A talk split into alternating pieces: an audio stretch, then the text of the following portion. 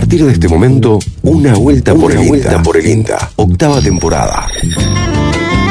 Muy buenos días, el saludo y el placer de saludar a toda la audiencia de AM580, de Radio Universidad y empezar a encontrarnos aquí en otro domingo con otra vuelta por el INTA. ¿Cómo le va, Mauro Bianco? ¿Cómo anda usted? Muy bien, ¿qué tal, Lucas Viale? ¿Cómo le va? Bien, acá andamos. ¿Qué tal su semana? Bien, bien, acá, acá tirando, tirando. Ah, Sería tirando, este, este se ve tirando. Pero bueno, vamos a ponerle onda. Este domingo hay que pasar agosto, ¿eh? Como dicen, ¿viste ese dicho que hay que pasar agosto? Sí, tal cual. Estuvo, tomó los tres traguitos de. Tomé los tres traguitos. De la caña con sí, ruda. Tomé y ahí estuve con una gente que hizo ahí, que participé de ahí de una pequeña ceremonia. Ah, estuvo bueno, nunca lo había, nunca lo había experimentado eso. ¿eh? Mire que dos tengo traguitos, yo no sé, al menos lo hago así, dos traguitos y el tercero a la tierra, para la Pachamama. Sí. Eso sí, eh, una pariente me regala todos los años una botellita de caña con, ruda. Ya tengo que encontrarle otro uso porque todos los años, todos los años una botellita, ya no sé qué hace con tanta Fuertecita, fuertecita. y bueno, ahí como ofrendándole cosas a la tierra. Muy eh, lindo, lindo, estuvo lindo, che.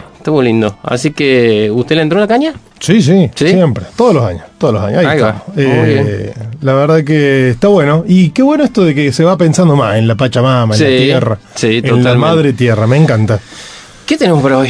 Tenemos temazos. Eh, vamos a estar conversando con el doctor Mariano Latanzi del INTA Marco Juárez, conceptos y normas de bienestar animal en producción porcina.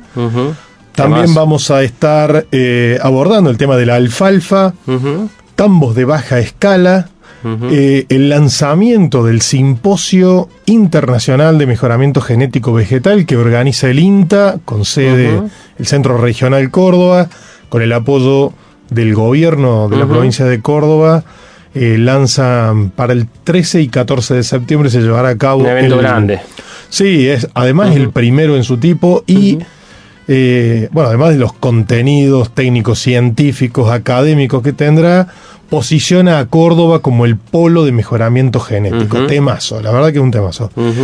Y control biológico de plaga, vamos a desarrollar de qué se trata esta técnica para hoy.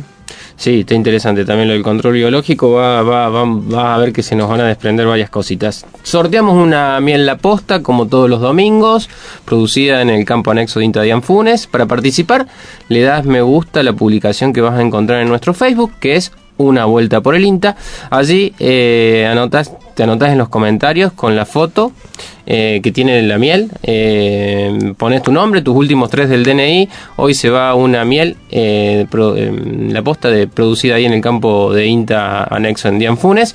Y para comunicarte con nuestro programa, lo podés hacer a través del WhatsApp en el 3572 528693 3572 528693, nuestra vía de comunicación. Ahí poder recibir este, también el programa eh, durante la semana, más información, la manija de Fabricio Taparelo. Para ¿eh? las personas que han salido sorteadas, han ganado un, frasco de miel la posta. Ya lo van a poder retirar por, ya saben, Fabricio les va avisando a las personas que ganan. Eh, pero bueno, ya están ahí en la oficina del centro regional. Los, los, traje yo, sí, por Barrio General Paz de, la ciudad de Córdoba. Ya están ahí. Eh, la verdad que traía la caja con los frascos y me daban ganas. ¿Te quedaste con una? No me quedé, un peaje ahí o no? No, me quedé, pero la próxima me parece que. Y, y, para aquellas personas que no tuvieron la suerte de ganar, saben que pueden solicitar, pedirlo, como decíamos. 4.50 el kilo, 2.50 el medio kilo. Así es. ¿Eh? Miel pura, ¿no? Estamos hablando de miel pura producida por el INTA en el campo anexo de Anfunes. Vamos a la música y cuando volvamos hablamos de bienestar animal. Tiempo de disfrutar de buenos sonidos. Tiempo de escuchar a Ariel Minimal desde el álbum Ahora sí, todo pasa. Hay donde las dudas se como lo hacen las palomas cuando alguien tira un pan los espejitos de colores, los que traen los sabores que después ya no se van. Todo pasa, dicen que hay que sentarse a esperar y se esfuma como lo hace la espuma de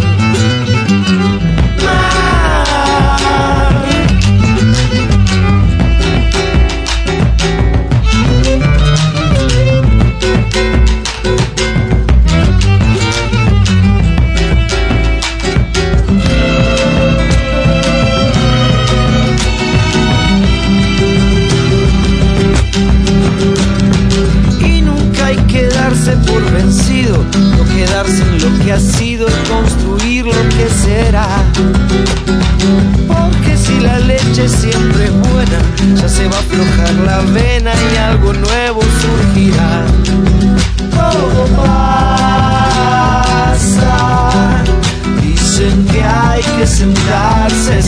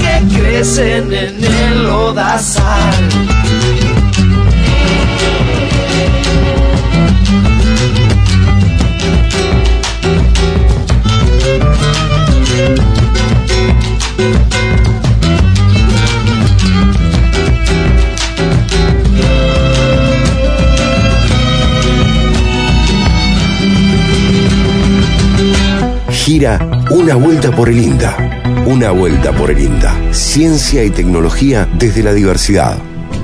Bien, eh, arrancamos este segundo bloque de una vuelta por el INTA. Al principio del programa decíamos que íbamos eh, a conversar con un especialista sobre conceptos y normas de bienestar animal en producción porcina. Vaya tema, el tema de la producción porcina estuvo muy en boga el año pasado con todo lo que fue eh, la posibilidad de exportaciones a China. De hecho, hay algunas provincias que creo que han cerrado acuerdos importantes. Y es un emergente el tema de la, de la, del bienestar animal en los cerdos en particular, me parece que es un tema. Sostenemos en contacto, Mauro, a Mariano Latanzi, de la Unidad Demostrativa Agrícola Porcina de la Estación Experimental de Marco Juárez, a quien le damos los buenos días. ¿Cómo estás, Mariano? ¿Qué tal? ¿Cómo están? Buen día. Bueno, Mariano, un eh, poquito Sí. No, muy bien, muy bien. Un poquito para, para entrar en tema. Eh, ¿De qué hablamos? ¿Qué causas, qué factores eh, tenemos que tener en cuenta cuando, cuando hablamos de del bienestar de los porcinos? Bueno, ahí básicamente los podemos agrupar en, cinco grandes principios, ¿no? Los animales deberían estar eh, bien nutridos, bien alimentados, con una, correcta alimentación en cantidad y en calidad, una buena calidad de agua. Después hablamos del ambiente, entonces los cerdos tienen que estar en un ambiente confortable, eh, con espacio adecuado para que se puedan mover y con una libertad de movimiento adecuada. Después hablamos de eh, otro principio que es el de la salud, tiene que estar en buen estado de salud, o sea que debemos cuidar de, la salud, que no se enfermen, que no estén enfermos los animales. Y por último, el comportamiento. Eh, tenemos que asegurar que los animales puedan expresar sus comportamientos para interactuar entre ellos, para interactuar con sus cuidadores, eh, para interactuar con el ambiente. Eh, podemos agruparlo en estas cuatro categorías y nosotros logramos que esas cuatro categorías sean aptas, podemos hablar que eso va a influir positivamente en un quinto dominio del que se habla ahora, que es el dominio mental, que es el estado mental del animal, ¿no? El animal es capaz de, de sentir experiencias y positivas y negativas, y bueno, si le damos experiencias positivas va a tener un, dominio mental eh, correcto. Esa es básicamente la, la, parte del marco teórico de, que hablamos cuando hablamos del bienestar animal integral.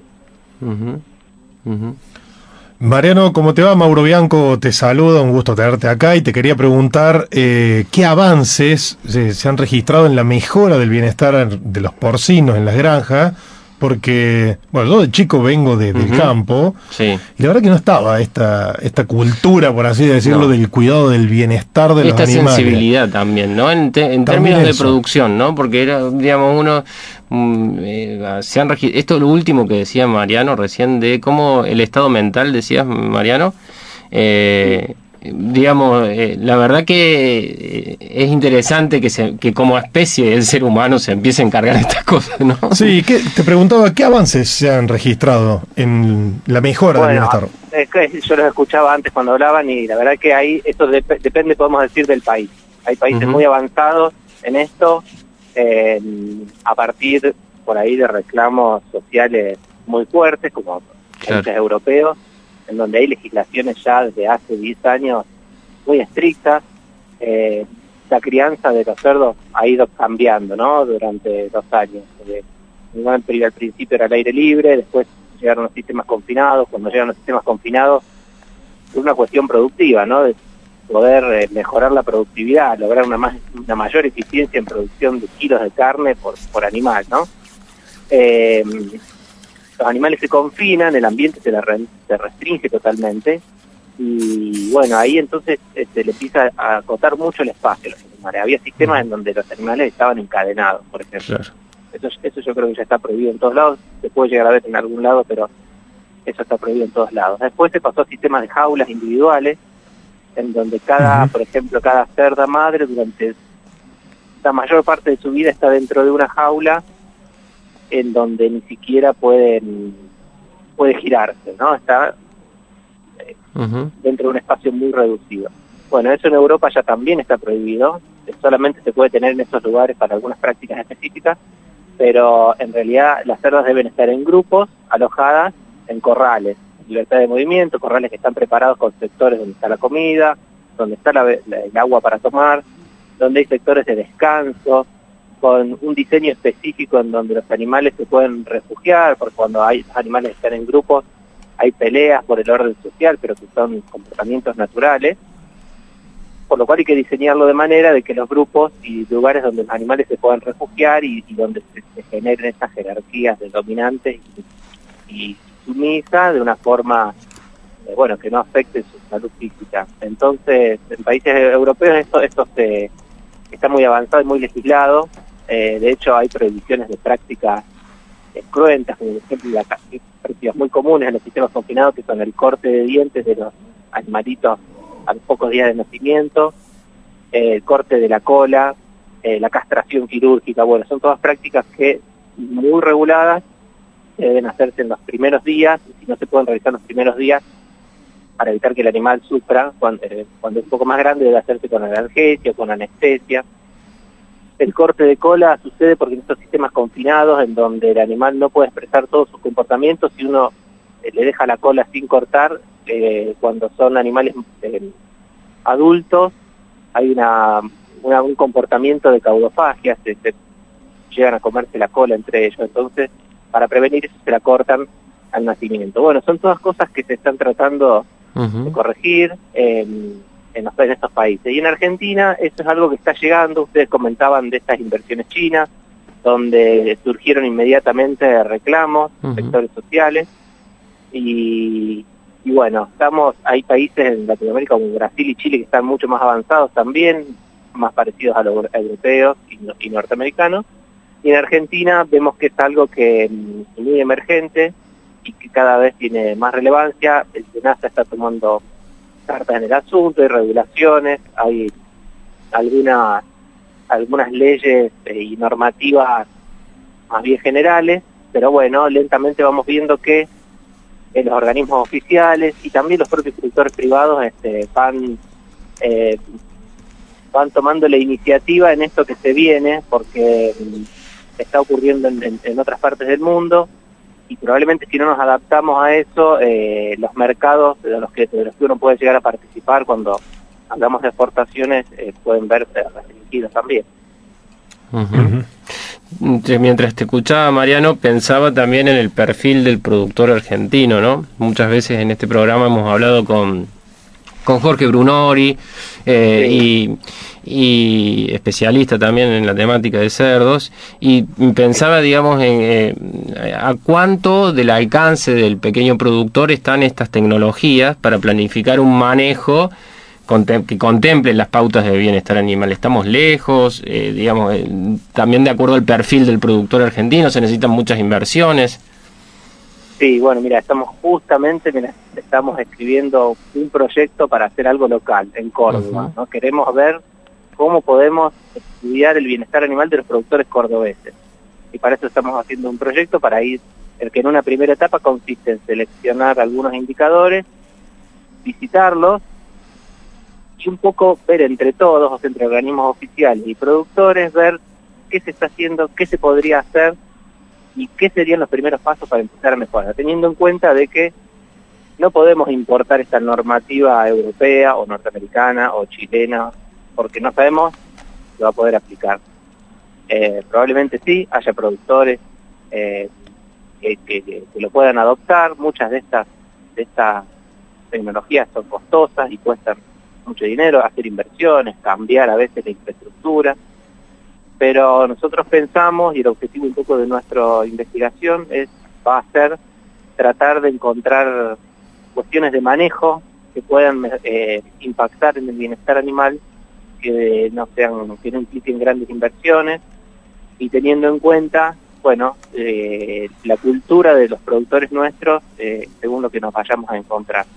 Este, y ahí, bueno, hay muchos sistemas. el otro componente de, los sistemas productivos de Córdoba es que son muy heterogéneos. Podemos encontrar sistemas confinados de, 5.000 madres y productores de 30, 40, 50, 100 madres, ¿no?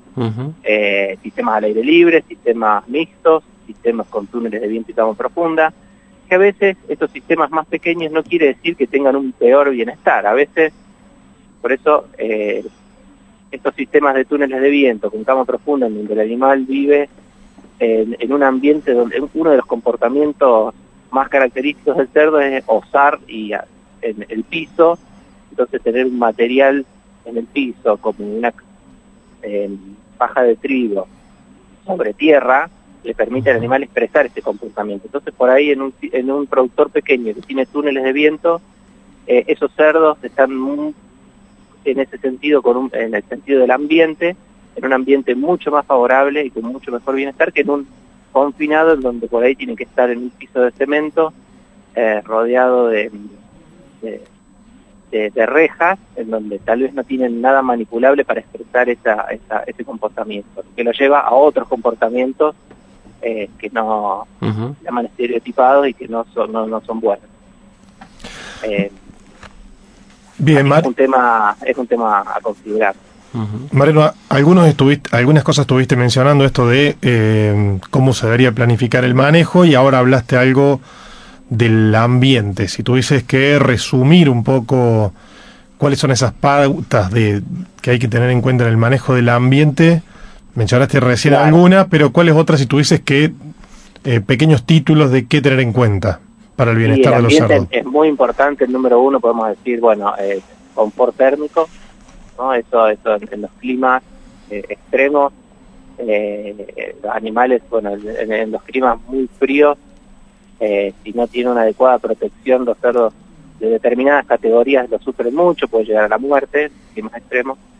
y en climas muy cálidos es un animal que lo sufre mucho, y sobre todo las categorías más grandes, porque no tienen capacidad de, de sudoración, entonces son animales que dependen mucho del ambiente que uno les da y sobre todo en los sistemas confinados. Entonces temperatura sería el control de la temperatura y de la humedad eh, dentro de los establecimientos es crítico. Después el espacio que uno les da, ¿no? ¿Cuántos, cuántos metros cuadrados por animal eh, les permite?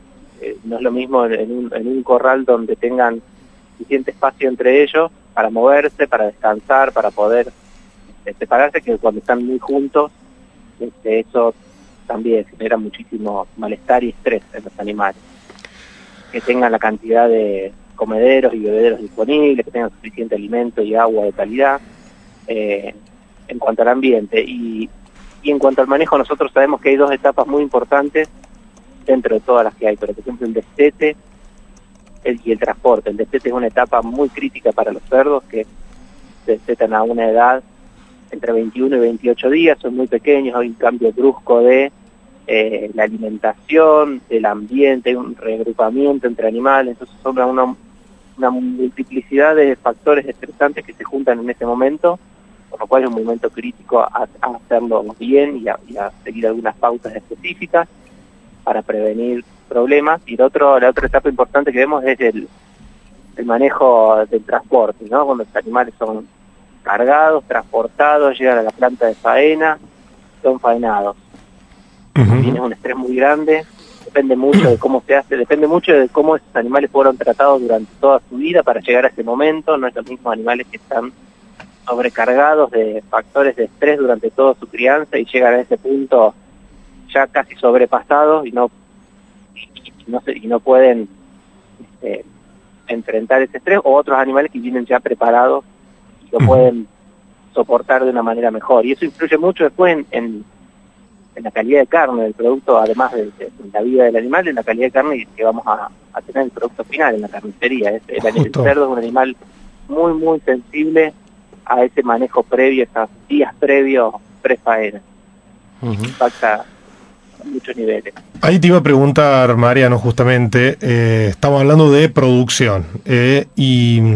Y si todavía todo esto no te sensibilizó ni un poquito, claro. Hacé cuenta que no te sensibilizaste nada con todo esto, que no te importe nada y que te importen los números nomás. Claro, justamente, pero a eso iba. Digo, estamos hablando de producción y a veces cuando hablamos de producción se nos cruza por la cabeza solo la rentabilidad, que he llegado a tener hasta alguna discusión en, en, alguna red social con gente Tuve una semana complicada en redes sociales, No, no, pero tuve alguna que. Yo vengo del sector, soy familiar, vengo del campo, y, y, a ver, solamente la rentabilidad se nos cruza por la cabeza. Y cuando hablo de esto, digo.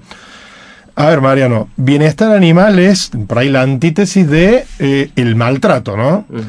Y te quiero preguntar, ¿en qué repercute ese maltrato o esa falta de bienestar, para no ser tan crudo, si tengo que hablar de calidad de carne, rentabilidad, resultados económicos, ¿repercute o no y en cuánto?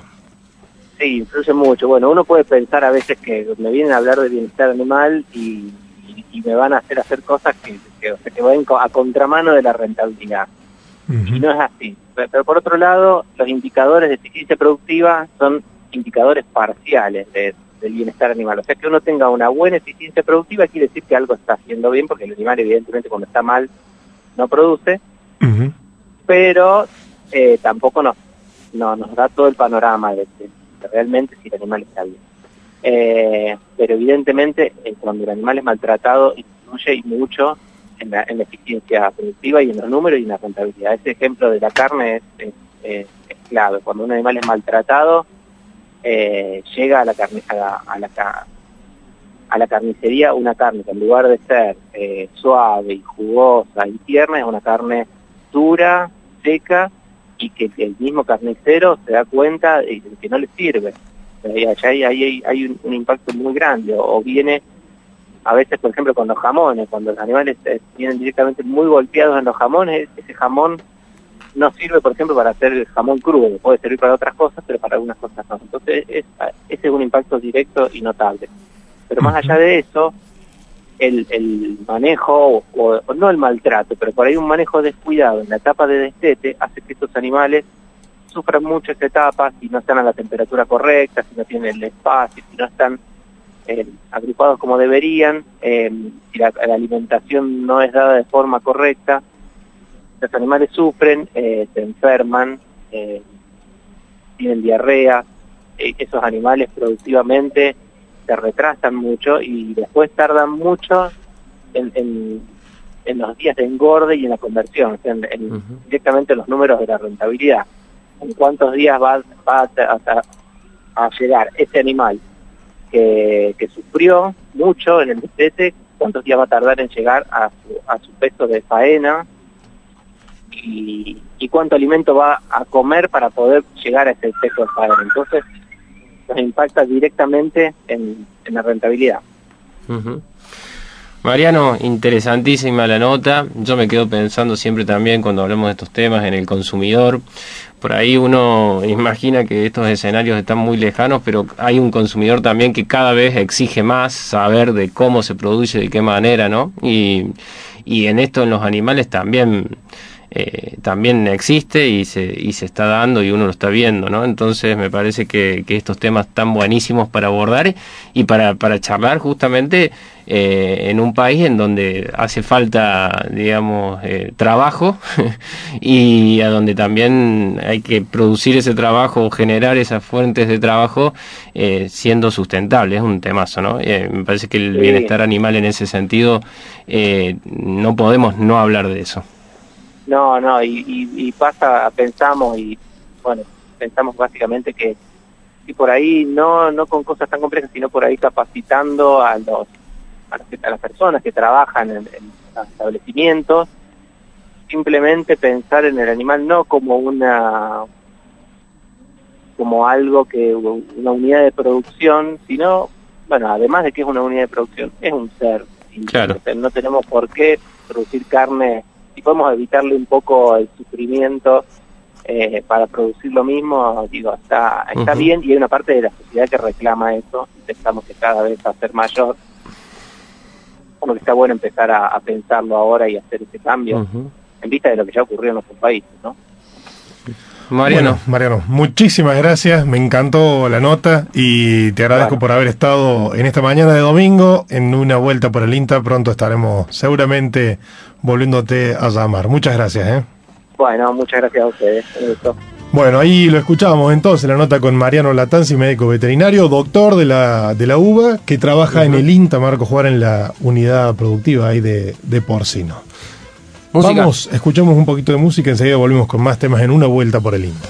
Hacemos un vuelo directo hacia Panamá. Nos encontramos con uno de los grandes exponentes de su música, Rubén Blades, Panamá Gris. Yo quiero llenar de verde las paredes grises de mi país sueño con un océano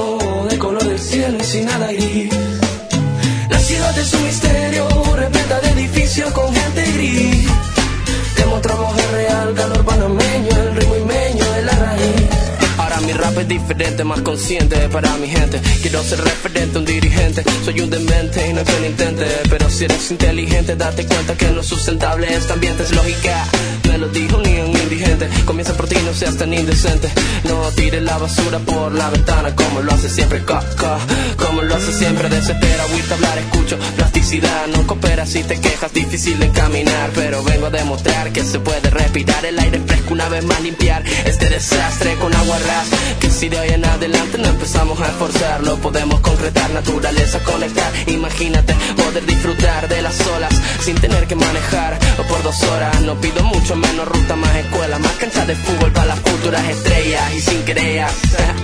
Siempre para adelante con mi gente bella. Pero ¿qué pasa? Me monté en el instrumental, le metí salsa, igual lo vengo a detonar. Trae la taza del geisha que voy a tomar. Aparezco en el 87 como Román. Yo quiero llenar de verde las paredes grises de mi país. Yo sueño con un océano de color del cielo y sin nada gris. La ciudad es un misterio, repleta de edificios con gente gris. Demostramos el real panameño, el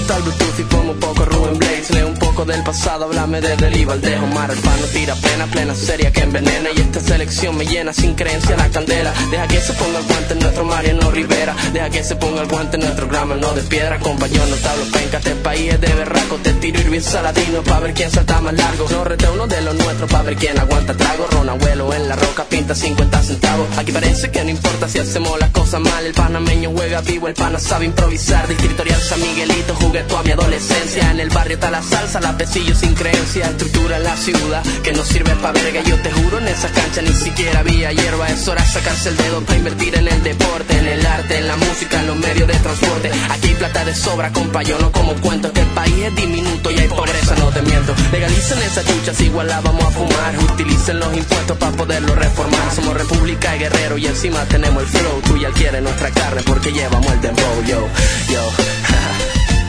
Aunque estén coreando el nombre, el perfil no tengo novio. Yo, ya. Y aunque estén coreando el nombre, el perfil no tengo yo.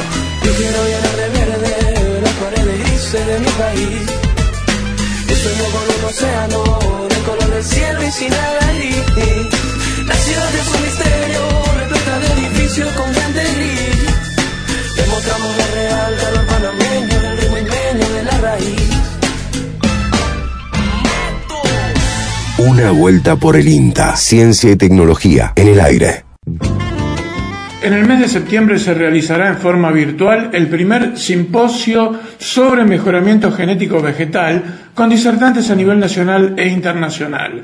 Estará organizado por el Centro Regional Córdoba del INTA y los Ministerios de Agricultura y Ciencia y Técnica de la provincia de Córdoba. En la siguiente entrevista, la ingeniera María Beatriz Formica del INTA Marco Juárez anticipa sobre este simposio y acentúa sobre la importancia del trabajo del INTA cordobés en el mejoramiento genético, anticipando que este año se inscribirán cuatro cultivares de trigo, uno de maní y hace énfasis en el desarrollo de sojas no genéticamente modificadas. Bueno, para nosotros es un honor y una alegría enorme decir que el Centro Regional Córdoba, la provincia de Córdoba, eh, el INTA junto con el Ministerio de Ciencia y Tecnología de la provincia están organizando el primer simposio internacional de mejoramiento genético vegetal.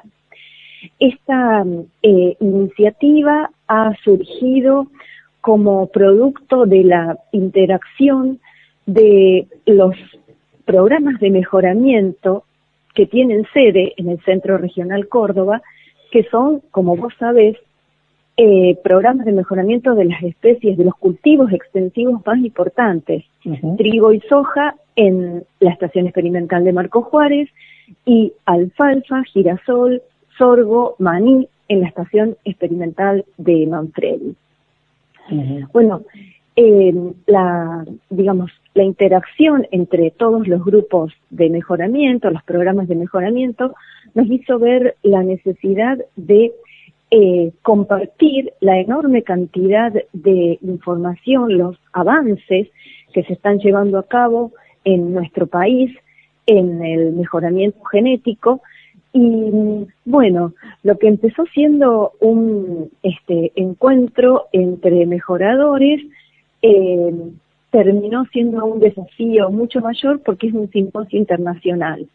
Y vamos a tener eh, nueve mesas de trabajo eh, y 45 oradores eh, de alcance internacional eh, y representando a no solamente a las disciplinas de mejoramiento genético directamente, sino también a las disciplinas asociadas al mejoramiento, que como vos sabés son muchas.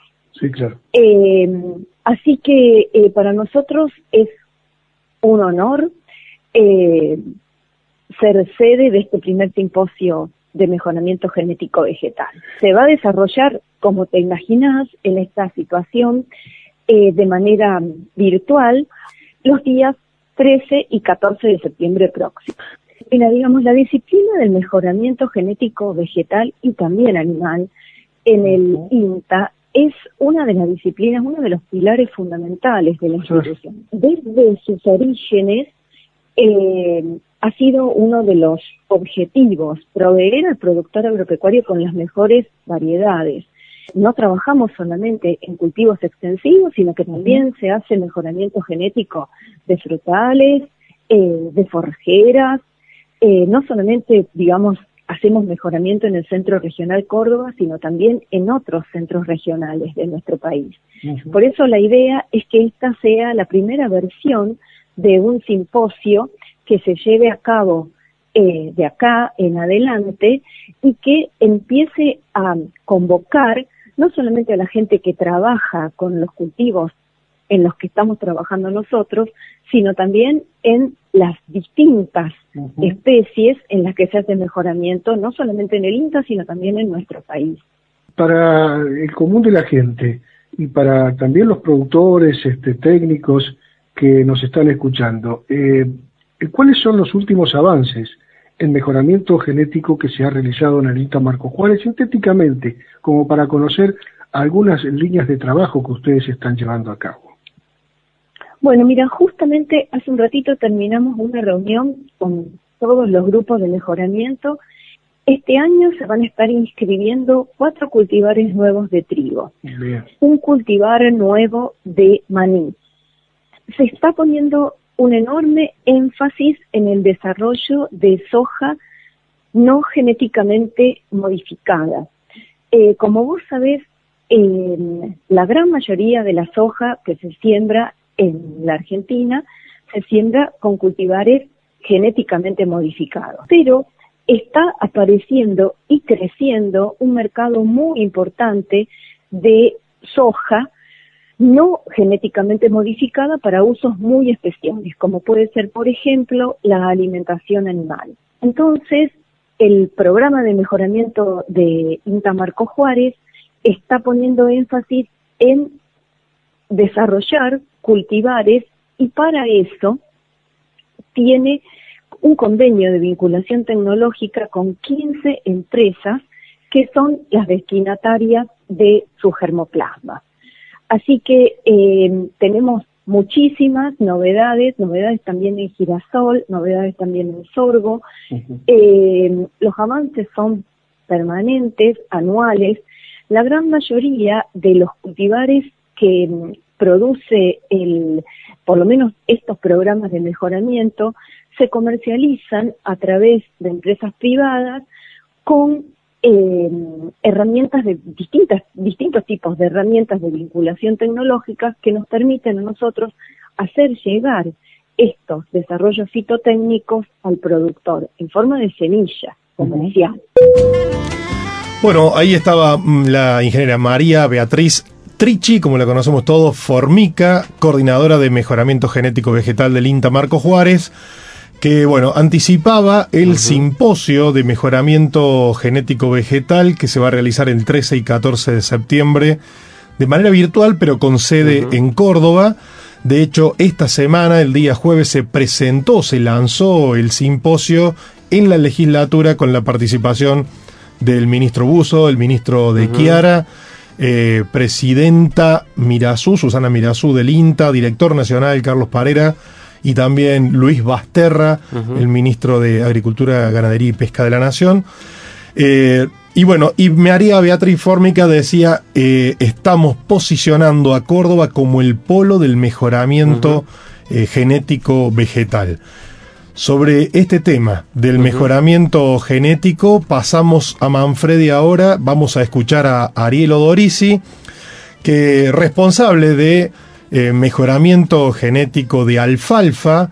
Eh, el INTA Manfredi es la sede del mejoramiento genético de alfalfa a nivel nacional.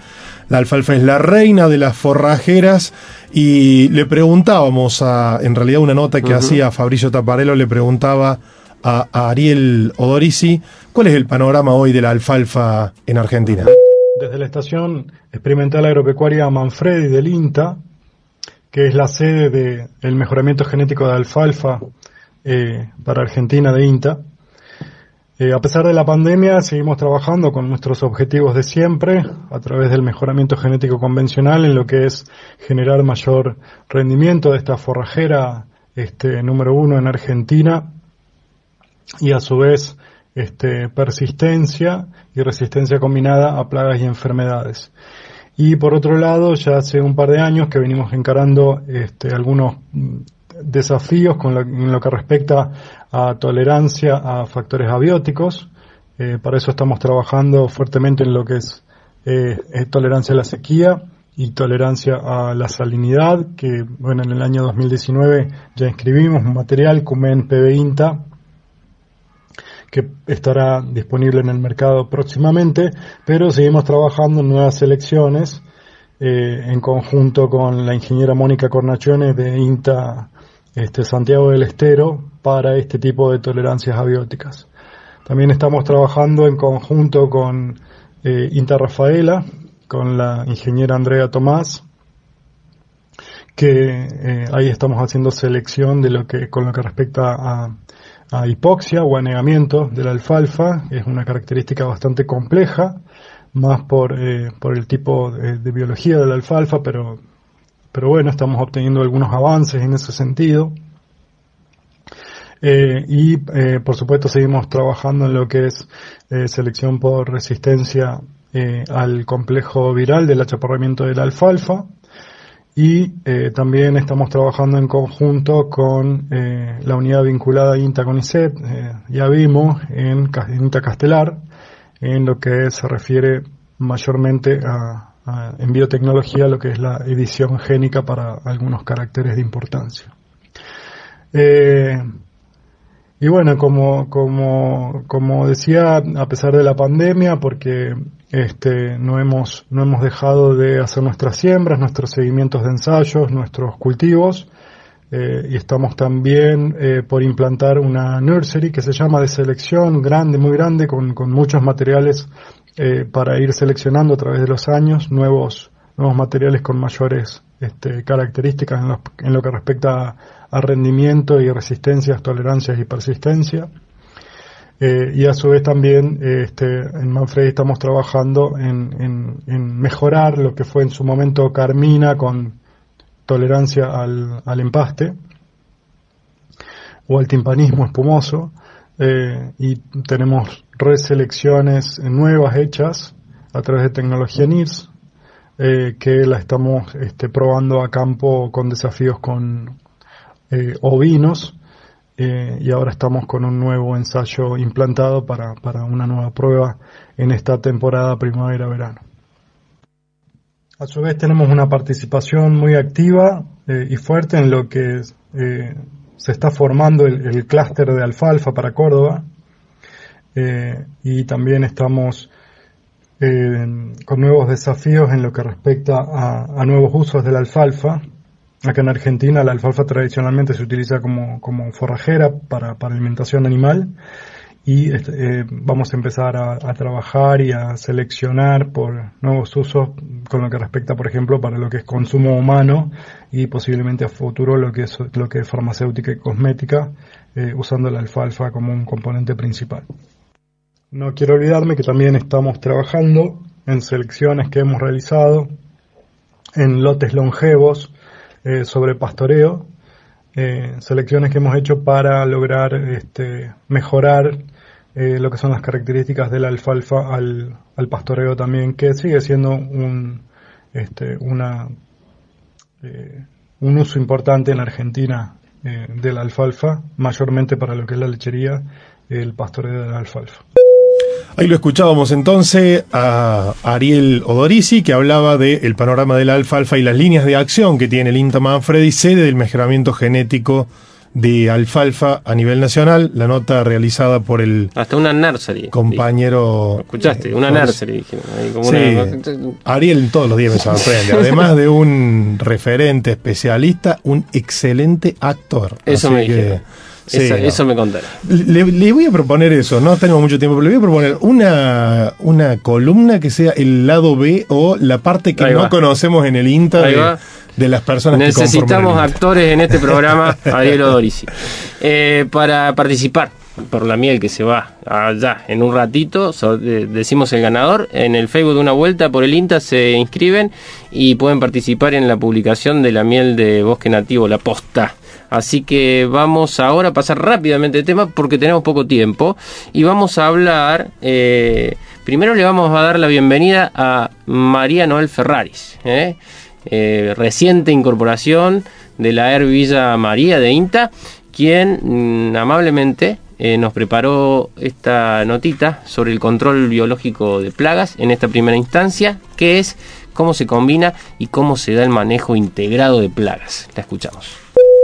El control biológico es una técnica que está basada en la utilización de enemigos naturales para combatir las plagas. Los enemigos naturales son cualquier tipo de organismo que tiene la capacidad de poder alimentarse de otro. El control biológico, junto con otro tipo de técnicas, conforman lo que se llama el manejo integrado de plagas, para poder mantenerlas debajo de un umbral que no cause ningún tipo de daño económico.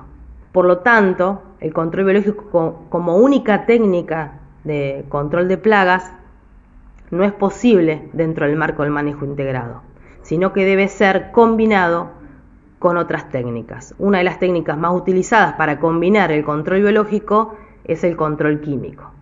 Siempre hacemos hincapié que ese control químico que vamos a utilizar junto con el control biológico para combatir las plagas eh, sea con productos que tengan un espectro de acción muy acotado y en lo posible también productos que en su marbete o en su etiqueta tengan el color verde. A nosotros nos va a dar por lo menos una mayor garantía de que este, estamos protegiendo un poco lo que es el cuidado del ambiente en cuanto a la toxicidad y también nos estamos garantizando de que ese producto vaya dirigido específicamente para el control de la plaga y que no nos termine reduciendo o matando a nuestros enemigos naturales, porque los insecticidas al fin y al cabo lo que hacen es matar insectos. Entonces, si nosotros utilizamos un producto químico con un espectro de, control muy amplio, nos estamos perjudicando porque además de matar a la plaga, también estamos matando a esos enemigos naturales que queremos conservar para que puedan ejercer su acción.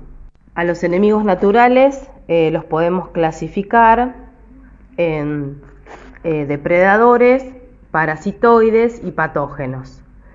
Eh, los depredadores tienen un espectro de acción y de alimentación amplio, se alimentan de varias especies, eh, tienen mayor eh, capacidad de alimentación, se alimentan de mayor cantidad también.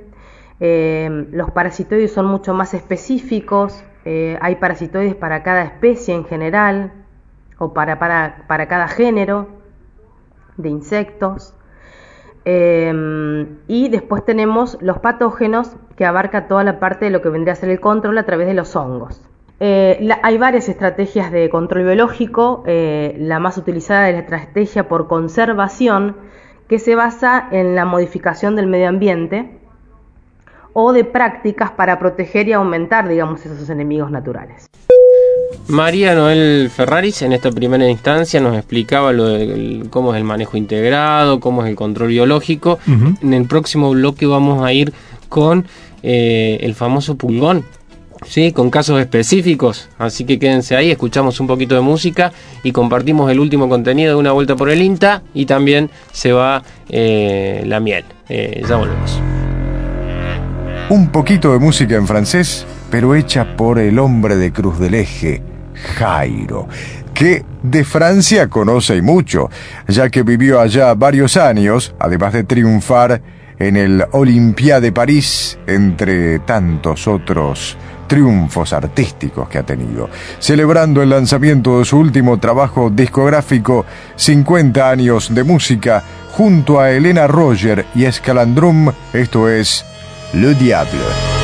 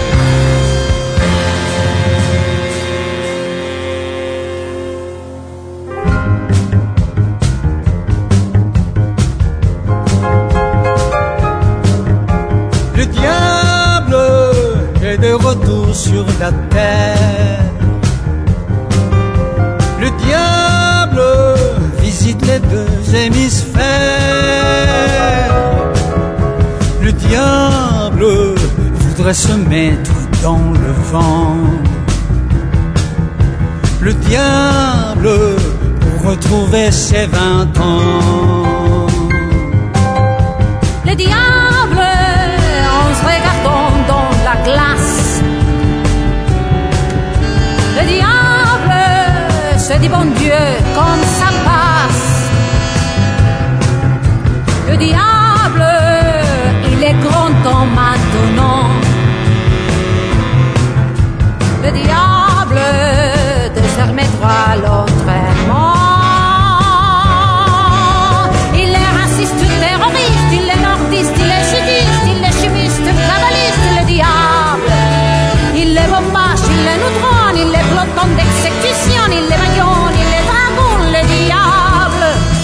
chasseur, il est voyeur, il est clameur, il est humeur, il est rumeur, il est casseur, le diable, qui a plus de mal à faire le mal, on vend le soufre chez les curés, il a le cœur prêt chavirer, le diable. Il est comme ceux qui marchent et crèvent les yeux au ciel, les pieds sur terre, et puis les tripes pour l'enfer, le diable. Il a plus trop son énergie, il voudrait bien refaire la vie, il se déprime, il va craquer, le diable.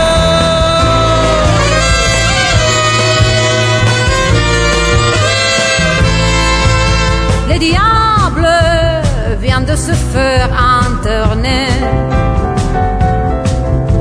Le diable pour se refaire une santé.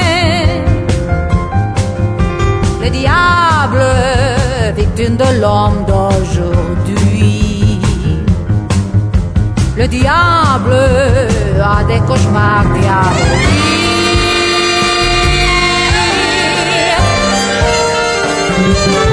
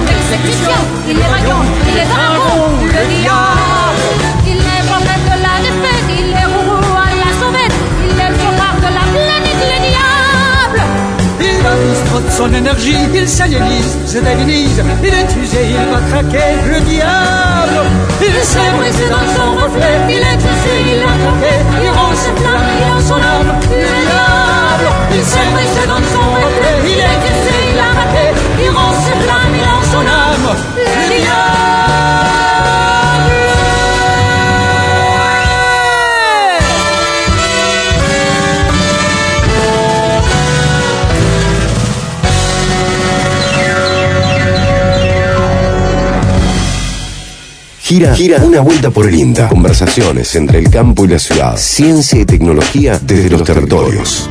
Bien, último bloque, una vuelta por el INTA. Como decíamos en el bloque anterior, eh, compartimos la segunda parte de esta entrevista con María Noel Ferraris de la Agencia de Extensión Rural de Villa María, que venía hablando del control biológico de plagas y que ahora, en esta segunda instancia, va a hablar un poco, va a dar algunos ejemplos y el caso de- del pulgón. Plagas jodidas si las hay. La escuchamos. Para traer un ejemplo práctico de control biológico, eh, bueno, yo eh, nos podemos referir básicamente, por ejemplo, al control de una plaga muy común que se encuentra en casi todos los cultivos. Por ello tengo más referencia por ahí en los cultivos hortícolas en los cultivos ornamentales, que son los pulgones. Los pulgones son una plaga que tiene un aparato bucal que al alimentarse eh, hace daño, digamos, a la planta. Son generalmente el más conocido que es Misus persica, es de color verde, se llama el pulgón verde. Si nos centramos en ese pulgón y nos centramos en el control biológico, vamos a encontrar eh, muchos depredadores y algunos parasitoides. Yo voy a nombrar los más importantes y los más comunes.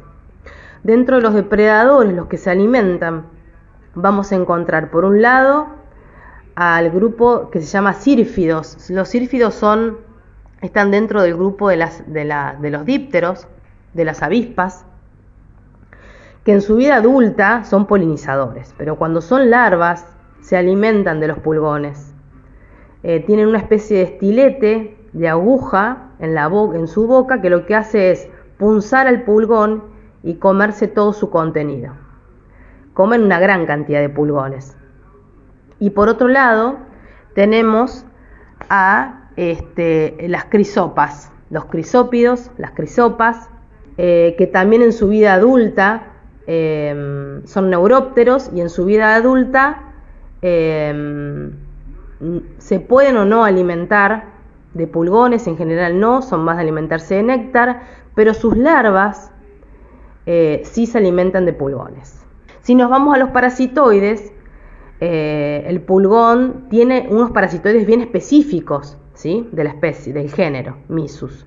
Eh, lo que hace el parasitoide eh, es en su parte, en su abdomen, tiene una especie de aguja donde lo que hace es posarse sobre el parasitoide, sobre el pulgón y este, depositar un huevo a través de ese ovipositor que tiene.